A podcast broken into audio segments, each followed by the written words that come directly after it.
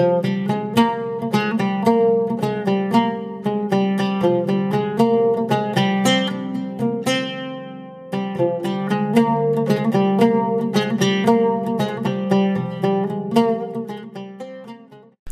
und herzlich willkommen. Hallo, schön, dass ihr wieder hier seid.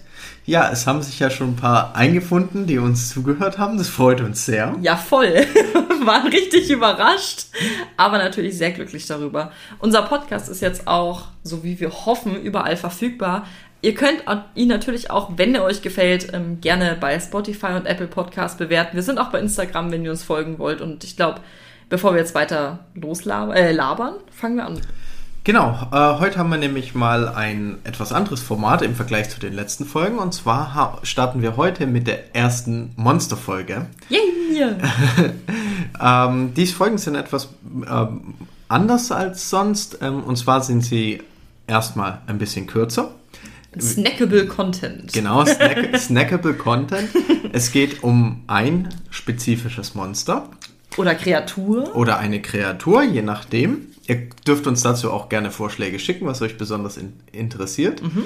Und ähm, ja, heute hat uns die Sophia was ganz Besonderes vorbereitet. Genau, ich sage auch gleich, um was es geht. Noch einen kurzen Hinweis zu den Monster- oder Kreaturfolgen. Wir schauen uns nicht nur die Monster in der Serie bzw. in den Filmen an, sondern auch die dahinterliegende Folklore und die Mythologie. Das ist das besonders Spannende bei Witcher. Und ich habe euch heute die Kikimora mitgebracht. Felix, weißt du denn noch, wer die Kikimora überhaupt ist? Du guckst jetzt nicht in meinen Spickzettel hier.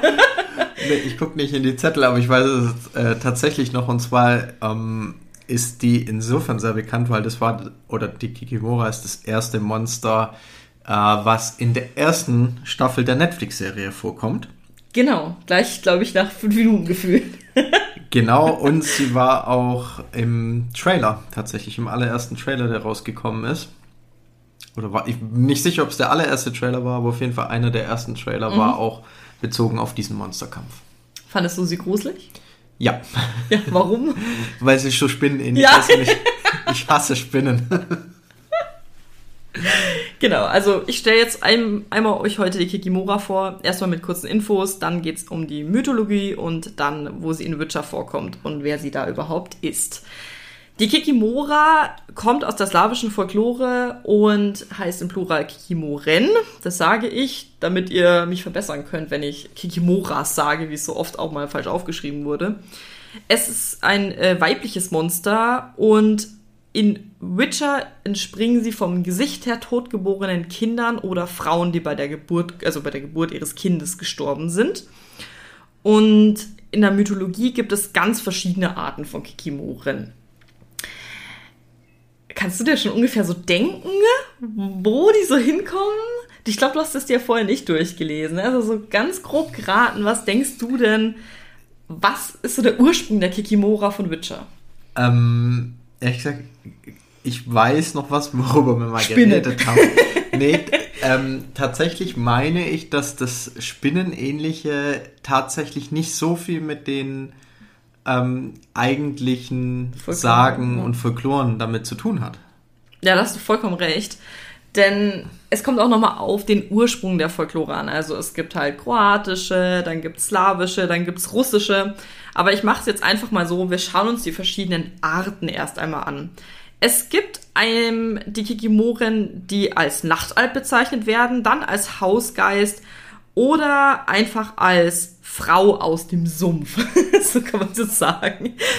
Ähm, ich fange jetzt mal mit der Frau aus dem Sumpf an. Die finde ich nämlich am sympathischsten. Naja, okay, das kann man jetzt nicht so ganz sagen. Aber es ist eine, ja, ein, ein, ein Wesen, welches im Sumpf lebt. Ähm, sie wird als kleine, hässliche, dünne, schmuddlige und bucklige alte Frau bezeichnet. Also sehr eindeutig. Wesensmale. Mit einer Spitznase und zerzaustem Haar. Also tatsächlich auch, wie oft Hexen ja auch beschrieben wurden. Früher in Märchen.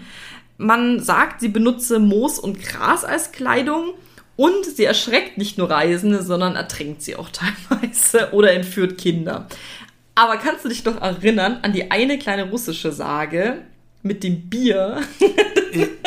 Ja, jetzt, fand ich super. Jetzt hast du ja die Power. Jetzt habe ich schon, ja, ich weiß, aber, aber laut einer, also ich weiß noch so viel, laut einer Sage ähm, gibt es eine spezielle Kikimora, die Bier braut. Und das an, und damit erklärt sich's, oder warte, der, das Brauen sorgt dann für Nebel an Flüssen oder in Sümpfen.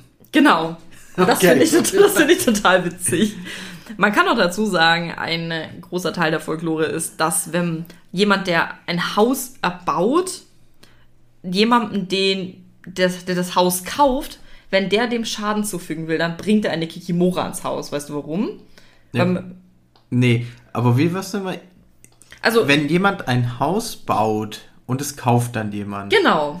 Also halt die Handwerker zum Beispiel. Genau. Und die Käufer wollen dann nee, nee, nee, erbauen? Die, die, die, die, Erbauer wollen den Käufern Schaden zufügen. Und so okay. bringen die eine Kikimora ins Haus und die wird man nämlich so schwer wieder los, dass sie ähm, quasi sich einfach einlistet in dem Haus. Und okay. das ist dann so, somit fügen die dem Schaden zu. Das finde ich auch noch einen lustigen Teil der Folklore.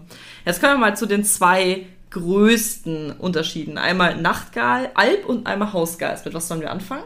Hm, fangen wir mit dem Nachtalb an. Genau. Äh, weißt du, was Nachtalb ist? Denn das ist eigentlich ein anderes Wesen. Hat's, hat das was mit Albträumen zu tun? Ja, sehr gut.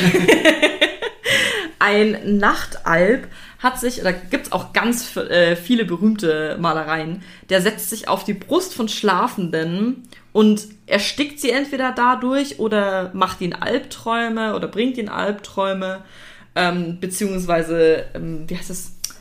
Ähm, ich muss jetzt nochmal nachgucken, wie das heißt, Schlaflähmung, genau. Ah, Oder ja, sind genau. verantwortlich für Schlaflähmung. Und die Kikimora wurde eben in manchen Sagen auch als Nachtalb bezeichnet, beziehungsweise ein albtraumhafter Haushaltsgeist, der durch die Schlüssellöcher schlüpft und während man schläft, sich auf einen setzt und erstickt.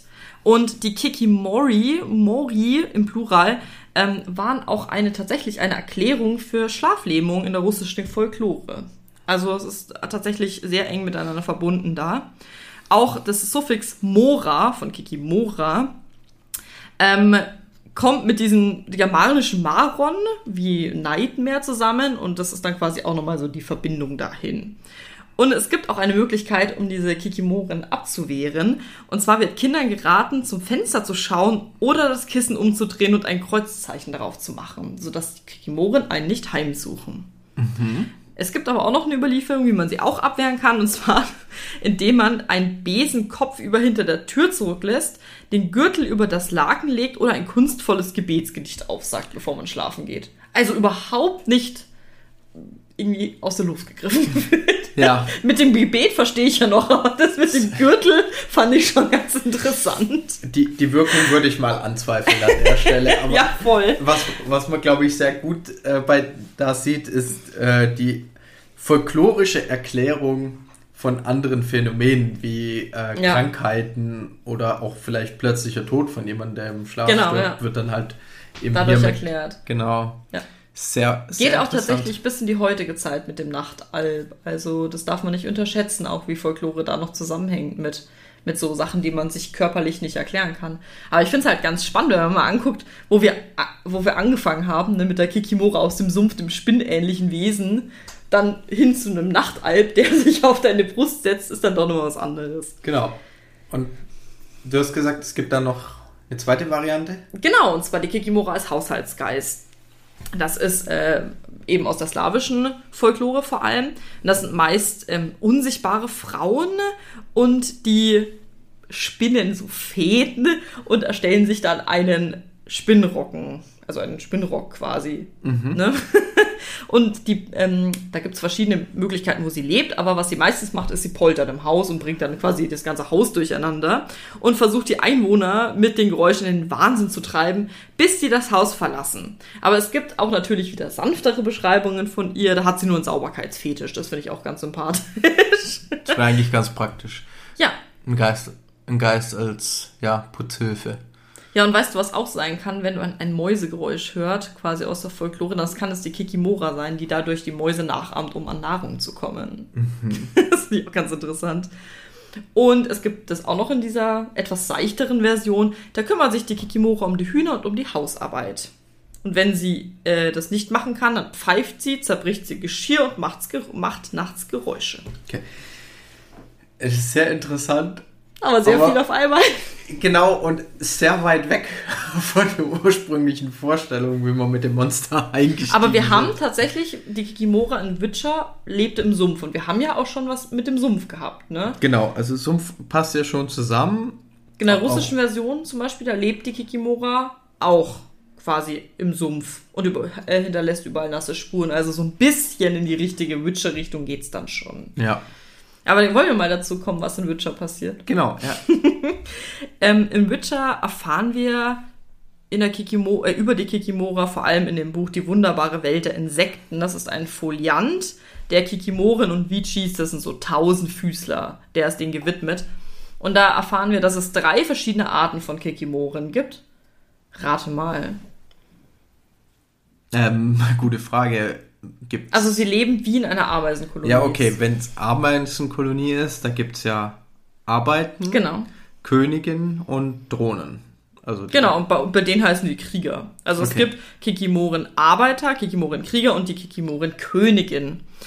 Da kann ich auch mal ein bisschen was dazu sagen. Also wohlgemerkt, es dreht sich vor allem alles um diese Kikimoren Königin, die dauernd Nachkommen produzieren muss. Dafür lebt eigentlich diese ganze Kolonie. Die Kikimoren-Arbeiter sind einfallsreich, vorsichtig und arbeitsam wie Ameisen, sind dafür aber blind, können aber Gerüche und Vibrationen wahrnehmen, spucken Säure, nicht so ganz äh, angenehm, glaube ich, und kommunizieren per Geruch mit anderen Kikimoren. Was dazu sagen muss, sie greifen auch tagsüber an, also nicht nur nachts, sondern sie sind ständig aktiv. Die Kikimorin-Krieger, ist ja logisch, die verteidigen halt die Königin und die Arbeiter vor Eindringlingen, sind sehr pflichtbewusst und dann kommen wir eigentlich auch schon zum spannendsten Teil, und zwar der Königin. Ich muss dazu sagen, die Königin ist eines der wohl am schwersten zu tötenden Wesen. Das Buch beschreibt es so nett. Bei einer Kikimoren-Königin gibt es nur eine effektive Methode des Kampfes: Renn wieder Wind. und selbst Hexer, für Hexer ist es selbst okay, wegzurennen. Und das ist auch eine Ehre, überhaupt zu überleben, wenn man einer Königin begegnet. Das fand ich ganz lustig. Ein bisschen eklig wird ihr beschrieben. Sie ist eine reine Masse von Insektenabscheulichkeit und kaum im direkten Kampf zu bezwingen.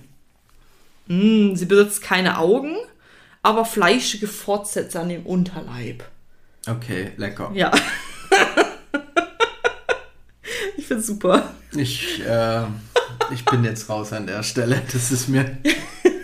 Das war's eigentlich auch schon, was es so von der Folklore und von Witcher tatsächlich zu der Kikimora zu sagen gibt. Wir wissen ja, Gerald besiegt sie dann im Sumpf letztendlich. Ich glaube, den Spoiler kann man sich bei der ersten Folge auch schon sparen. Spoiler Alert. Ähm, welche Sage gefällt dir denn am besten? Also ganz klar bin ich bei den Folkloren-Varianten. Ach, nicht bei der fleischigen Insektenfülle. Ich, ich muss sagen, ähm, hm, ich, ich schwanke gerade zwischen Hausgeist und Nachtalb, weil ich überlege gerade, welche von beiden Varianten am weitesten weg ist von der Spinnenvorstellung. Also ich finde die am besten, die im Sumpf Bier braut und dadurch dich der Nebel erklärt. Das ist so cool. Die hat sogar einen Namen. Warte, ich tu mal. Sie heißt Baba Bolotnitsa. Finde ich super. Okay, dann gehen wir für diese Folge mit Baba Bolotnitsa raus. Passt. Ja, damit kann ich leben. Ja, es ist unsere Kikimura-Folge eh schon wieder ein bisschen lang geworden, aber es gibt auch wirklich viel aus der Mythologie zu ihr. Aber ihr könnt uns ja auch gerne schreiben, welche Version euch am besten gefällt. Wir wenden uns von der Spinnenversion ab, vor allem Felix, und bleiben bei der bierbrauenden Kikimora im Sumpf. Ja, auf jeden Fall. Oh, wir haben noch ein kleines äh, Schmankerl quasi für die nächste Folge. Das wollte ich, wolltest du noch sagen. Oder solltest du noch sagen? Jetzt stehe ich gerade auf dem Schlauch. Hilf mir weiter. ja, wenn diese Folge rauskommt. Ach komm, das war jetzt dann, mal eine Weiterführung. Dann kommt. Auch gleich die nächste. ich kann. Nein, ja, natürlich. Nein, ähm, wir wollten euch einfach äh, noch erzählen. Wenn diese Folge rauskommt, kommt auch gleich die nächste raus, weil die Monsterfolgen ein bisschen kürzer sind. Und jetzt verabschieden wir uns erstmal. Genau. Tschüss. Tschüss.